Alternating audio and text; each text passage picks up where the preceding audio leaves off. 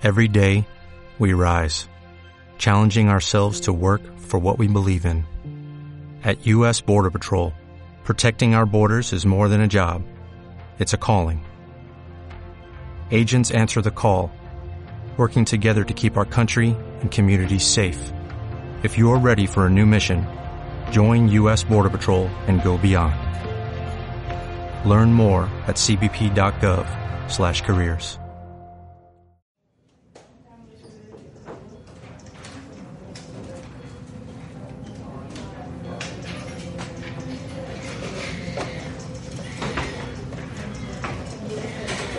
Raquel ha trabajado durante 20 años de su vida en el servicio de cardiología del Hospital General Universitario Gregorio Marañón, en Madrid. Y en el momento en el que ves sufrir a tus compañeros, que siguen siendo mis compañeros, es muy difícil estar en otra frontera, en otra trinchera. El impulso de ponerte la bata y el fonendo y, ofrecerte para atender a pacientes, yo creo que para cualquier clínico es inevitable, pero sí, la respuesta es que siempre he tenido presente a mis compañeros y ahora en este momento y en esta situación que estamos viviendo les sigo teniendo muy, muy presente. Cuando la pandemia por coronavirus estalló, Raquel ya no trabajaba en el hospital donde se había pasado la mayor parte de su carrera profesional. También estábamos luchando contra el COVID, pero desde otra perspectiva, desde otra trinchera, haciendo uh, actividades muy importantes fomentando la investigación, ayudando a coordinar la respuesta diagnóstica, haciendo estudios con una coordinación tan importante como el Estudio Nacional de Seroepidemiología y ocupando el lugar que, en el que a cada uno nos encontró la pandemia de la mejor manera posible.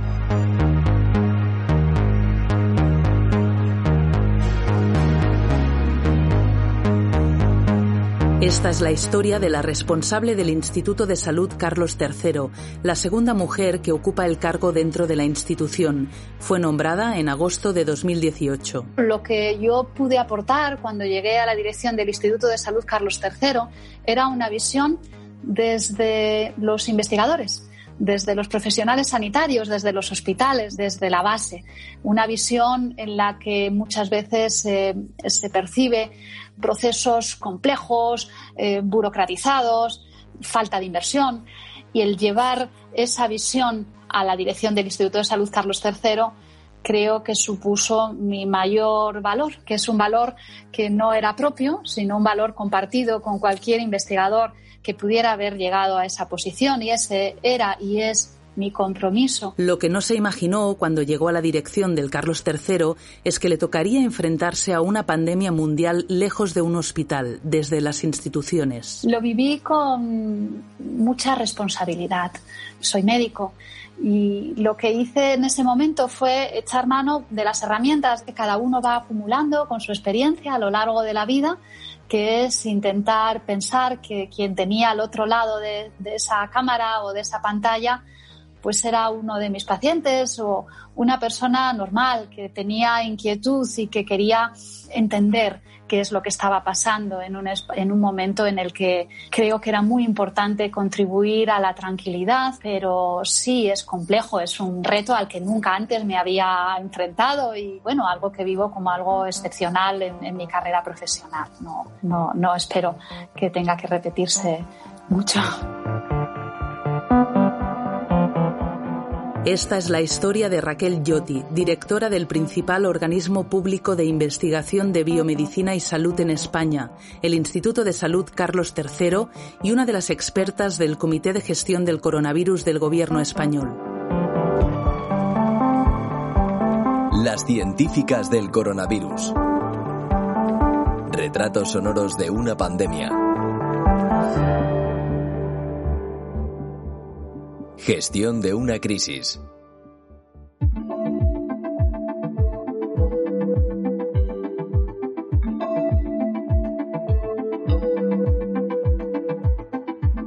A finales del año 2019 apareció el nuevo coronavirus, el SARS-CoV-2, causante de la enfermedad de la COVID-19. Un virus nuevo y desconocido con una capacidad de transmisión muy alta que rápidamente se extendió por todo el planeta. En France, comme partout ailleurs, nous avons donc dû parer à l'urgence, prendre des décisions difficiles à partir d'informations partielles, souvent changeantes. Un virus que paralizó el mundo entero. Ma sono anche sospese tutte, tutti gli eventi nei cinema, nei teatri, nei pub, scuole di ballo, sale giochi, sale scommessi, sale bingo, discoteche. Tardaremos semanas. Va a ser muy duro y difícil, pero vamos a parar el virus. Eso es seguro, con unidad, con responsabilidad y con disciplina social. Superaremos esta emergencia amparándonos en el Consejo de la Ciencia y apoyándonos en todos los recursos del Estado.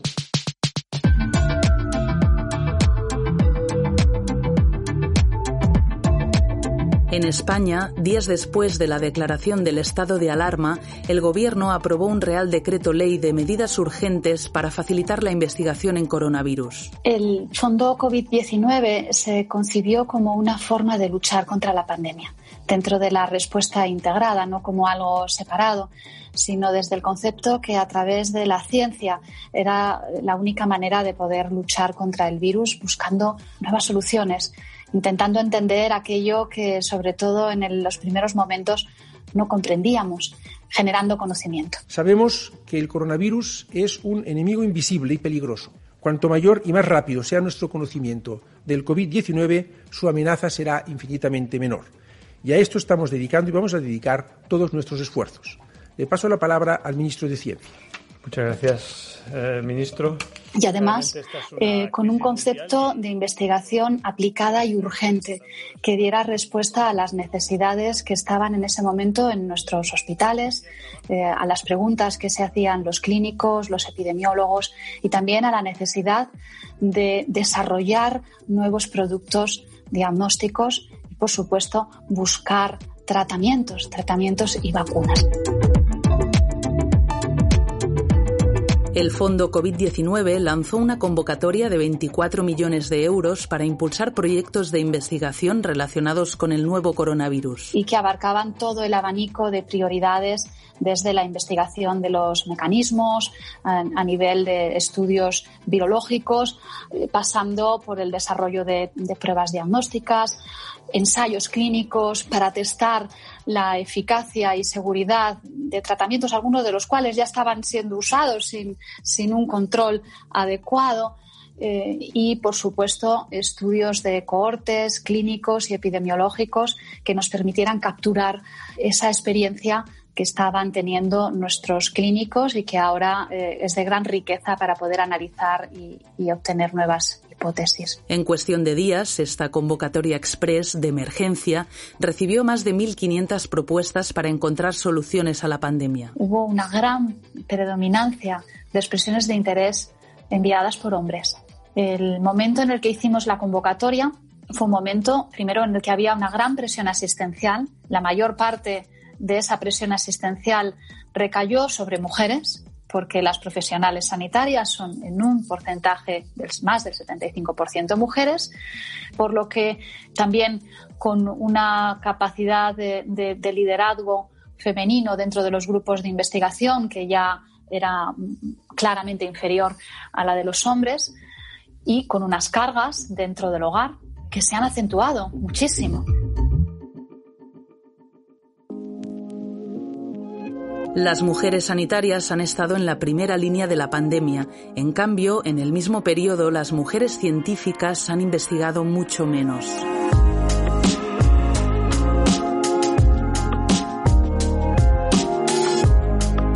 La pandemia por coronavirus ha acentuado la brecha de género. Por ejemplo, datos preliminares ya muestran que solo uno de cada tres autores que han publicado artículos relacionados con la COVID-19 durante los meses más duros de la pandemia son mujeres. Por el motivo muy sencillo, al estar en casa sin poder realizar un trabajo de laboratorio habitual, ese tiempo para poder escribir al tener que repartir las tareas domésticas no lo han tenido las mujeres. Esto es una llamada de atención muy importante, porque esto, además, eh, la forma en la que se evalúa la ciencia y las carreras científicas, que tiene mucho que ver con las publicaciones, lo que hace es que estos seis meses o más, porque la pandemia continúa y las restricciones pueden continuar, y la necesidad de, de hacer confinamientos y de cuidar a los hijos, asumiendo estos roles en los que la mujer tiene que hacerse cargo de, las, de, la, de los cuidados en la familia, esto puede impactar en los currículums de las carreras de las investigadoras y especialmente de las madres investigadoras en el futuro. Y esto es algo que realmente eh, no nos deberíamos permitir. Una encuesta del Ministerio de Ciencia e Innovación muestra que el confinamiento tuvo un impacto sobre la actividad y la producción de los científicos que amplificó las desigualdades de género. Desde los organismos públicos creo que es necesario hacer un seguimiento. Cuando las brechas comienzan a abrirse, cuando las grietas se hacen más grandes, se pueden seguir separando los bordes. Y a mí esto personalmente, institucionalmente, me preocupa.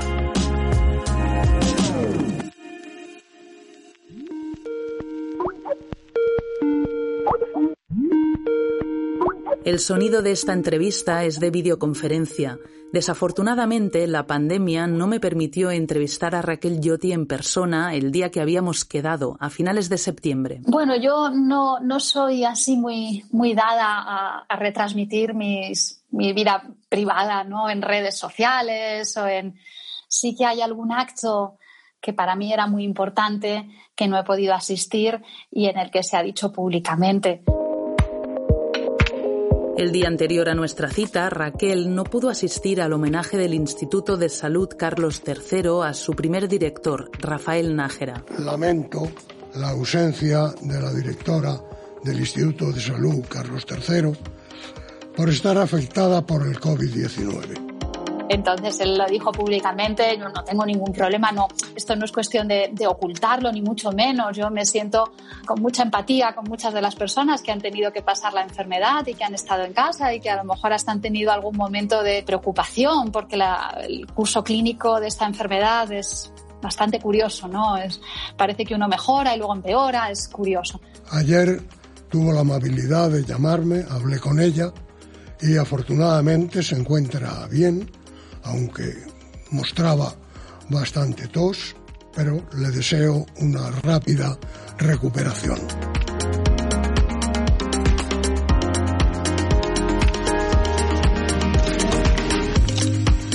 Bueno, he tenido un curso clínico que no ha requerido hospitalización, y eso pues lo eh, que demuestra es que es un curso clínico leve en relación a otras situaciones que, que han vivido pacientes hospitalizados. Y en mi caso ha sido así, no es como una gripe, es diferente y bueno, pues es un poco más prolongado, en fin, no puedo, no puedo quejarme en, en, ningún caso. La semana que tenía previsto entrevistar a Raquel fue una semana complicada. En Madrid la pandemia se descontrolaba y afectaba sobre todo a los barrios de rentas más bajas que sufrieron confinamientos selectivos.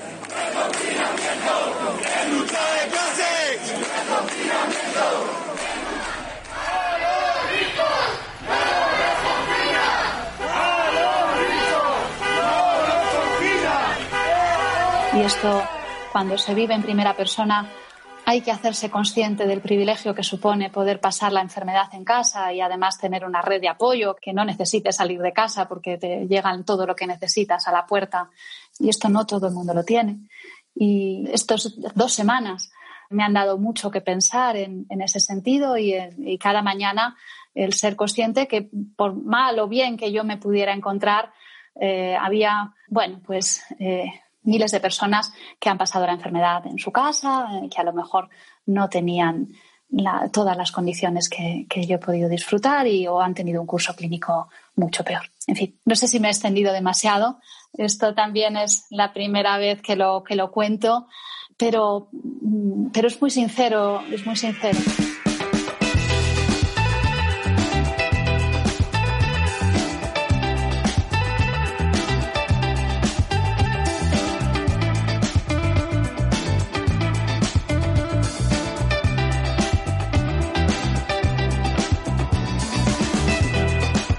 España es uno de los países del mundo más afectados por la pandemia de la COVID-19. Sanitarios, investigadores, personal esencial, todos han trabajado sin descanso. Mientras eh, todo el país estaba confinado, pues muchos de nosotros íbamos a trabajar diariamente en jornadas eh, muy, muy largas y de forma presencial, porque hay cosas que por mucho que uno quiera teletrabajar no se pueden hacer eh, si no es de forma presencial. Realmente mm, se nos juntaba el día con la noche y sí, eh, todos los días de la semana. Eh, no, no, recuerdo en qué momento, en qué mes, ya no, esto no, no lo recuerdo. Eh, existió por primera vez un lunes o un domingo, todos los días eran, eran exactamente iguales. La falta de pruebas diagnósticas y los casos asintomáticos fueron los dos inconvenientes principales a la hora de conocer la verdadera dimensión de la pandemia. Sabemos que en ese momento la estrategia que se pudo aplicar en nuestro país fue el diagnóstico microbiológico con pruebas de PCR para aquellos casos moderados y graves que requerían una atención hospitalaria. Intuíamos que esto lo que suponía era que había una gran parte de los casos que no habían sido diagnosticados. Esta información no se tiene en la mayor parte de los países. En España, para conocer la dimensión real de la pandemia, el Gobierno lanzó un estudio de seroprevalencia para conocer la cantidad de población que se había infectado de la enfermedad. Eh, a lo largo de, de todos estos meses hemos casi obligado a la ciudadanía a que se familiarizara con conceptos complicadísimos. Fíjate, seroprevalencia, hablamos de seroprevalencia o de seronegativización o de, o de PCRs como si fueran cosas que, se tienen que saber. Los primeros resultados se presentaron en rueda de prensa desde la Moncloa. Voy a hacer la palabra a la directora del Instituto de Salud Carlos III, la doctora Raquel Giotti, que va a informarnos sobre uno de los temas eh, que más eh, preguntas ha habido en los últimos días, es el estudio de seroprevalencia que coordinan desde este instituto. Doctora. Muchas gracias, Fernando. Muy buenos días. Eh, en el día de hoy comienza el esfuerzo de explicar en palabras sencillas y la costumbre de intentar hacer fácil lo que es muy complejo, eh, creo que es algo que, bueno, asemeja a la relación con los pacientes y con los políticos. Hay muchas formas de hacer medicina, pero bueno, pues la que estuve eh, ejerciendo durante todos estos años fue con un contacto humano muy directo. Creo que esto te aporta herramientas que las puedes aplicar en diferentes contextos. Al menos esa es mi experiencia. La capacidad de, comunicar, de expresar en palabras sencillas realidades científicas o médicas, esto es algo que es útil con los pacientes. Se agradece mucho el poder entender lo que a uno le están explicando y que creo que los políticos también agradecen. El objetivo del Ministerio de Sanidad era conocer la prevalencia real del nuevo coronavirus en la sociedad española. Eh, lo que nos ofrecía el estudio de seroprevalencia es tener un dato, una magnitud, cuántos pacientes, cuántos ciudadanos habían tenido contacto con el virus y habían desarrollado anticuerpos. Conocer por primera vez el verdadero impacto de la primera ola de la pandemia. En el momento actual aún me atrevo a decir que no existe un, estudio que tenga este nivel de representatividad a nivel poblacional, con muy pocos sesgos, con capacidad para aportar información desagregada.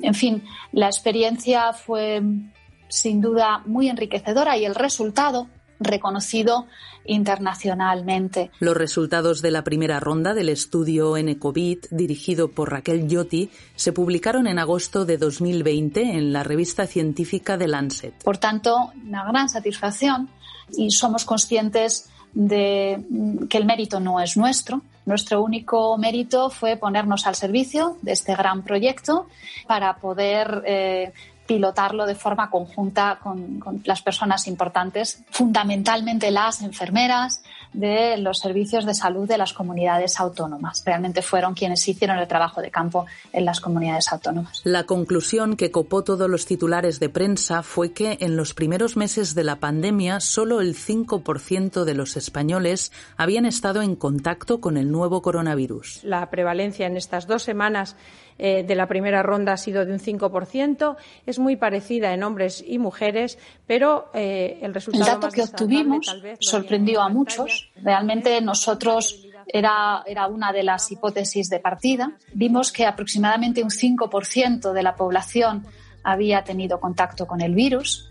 Pareció poco, pero realmente esto lo que suponía es más de dos millones y medio de personas, dos millones setecientos mil, pero sin duda, si vivimos un drama, y para los que lo vivimos de forma muy cercana, creo que es algo que no podremos olvidar nunca. Cuesta imaginar qué hubiera ocurrido si hubiéramos tenido un porcentaje de infecciones del doble o del triple. Otro de los resultados interesantes que muestra el estudio N-COVID es la gran variabilidad geográfica del virus. En España hay lugares con una seroprevalencia inferior al 1%, mientras que en otros territorios la gente que había pasado la enfermedad superaba el 13%. Sabemos que en algunos territorios, en algunas comunidades autónomas, los sistemas sanitarios llegaron a estar por encima de sus capacidades. Es algo que es necesario reconocer.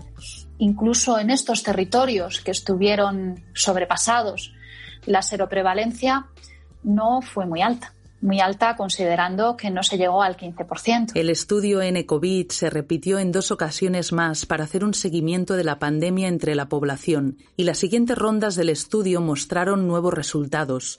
Uno de los más llamativos fue la pérdida de anticuerpos frente a la COVID de algunos de los participantes. Es decir, en un intervalo de dos meses, no identificábamos ya los anticuerpos. No quiere decir que hubieran desaparecido en ese intervalo, y esto quiero clarificarlo.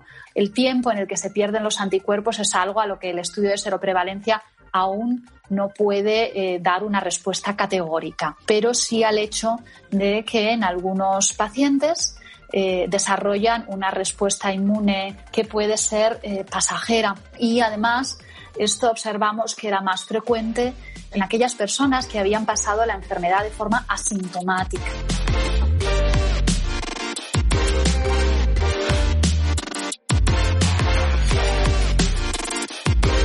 El instituto que dirige Raquel, el Carlos III, financia una parte de la investigación pública española Cientos de profesionales desarrollan proyectos de investigación en salud, biomedicina y asistencia sanitaria. Estamos muy acostumbrados a explicar eh, lo mal que está la ciencia en España y a explicar el efecto que han tenido 10 años de, baja inversión. Sin duda, eh, quiero incidir en la necesidad de refuerzo. Esto es algo que hemos aprendido, pero a la vez poniendo en valor lo que tenemos porque es muy difícil construir sobre algo que no es sólido. Creo que en España tenemos buenos pilares sobre los que construir. Sin duda, hace falta continuar poniendo ladrillos que además nos permitan sustentar un edificio a largo plazo. Pero tenemos pilares y esos pilares se han articulado, se han puesto a trabajar con gran intensidad en todo el país, poniendo el alma en la lucha contra esta pandemia. Es verdad que muchas veces a expensas del esfuerzo de los propios investigadores. De cara al futuro, Raquel Yotti considera que la ciencia será feminista o no será. No es una ciencia que esté hecha por mujeres, es un ecosistema científico compuesto por hombres, por mujeres, en los que se asuma como un criterio indispensable la igualdad de oportunidades. Una ciencia que no esté hecha por y para unos pocos, sino en la que tengan cabida todas las personas que puedan contribuir, independientemente del género y de otros factores de desigualdad. Actualmente aún no estamos en esa situación. Por eso hay que llamar a una ciencia feminista, porque el, feminismo lo que persigue es alcanzar esta, esta meta de, igualdad, de oportunidades en la que nos enriquezcamos todos, porque además esto es, una realidad, esto hay datos científicos que así lo avalan, que los espacios científicos en los que participan mm, diferentes hombres, mujeres en igualdad de oportunidades y con capacidad de crear mm, de forma conjunta son mucho más ricos, más productivos, incluso desde el punto de vista económico. Esto es una realidad innegable. Así que eh, no hay otra, creo que no hay otra vía, no hay, no hay que esperar más para poner eh, en acción bueno, pues planes que nos permitan alcanzar esta igualdad efectiva que nos va a hacer más, más ricos, más productivos y a tener mejor ciencia para nuestros ciudadanos. El feminismo, la igualdad de oportunidades y la equidad Son valores que Raquel Lloti, desde su posición de dirección en el Instituto de Salud Carlos III, repite a lo largo de nuestra conversación que acaba con un deseo bien claro. Hay algo que una frase que realmente no sé de quién es, pero, pero siempre me resuena en mi cabeza y es que quien tiene privilegios es muy raro que se dé cuenta que los tiene porque los asume como algo natural, como algo que corresponde. Es muy difícil identificar los propios privilegios. Y privilegios que pueden ser tan sencillos como poder tener acceso a, a un diagnóstico a tiempo, a un aislamiento correcto. Eso es lo que necesitamos que no que sea para todos. Y eso es lo que el empeño de, de que no existan esos privilegios no porque, no porque se dejen de tener, sino porque los tengan todos. Y eso, bueno, pues es un buen motivo de, de reflexión y de, y de impulso para continuar trabajando.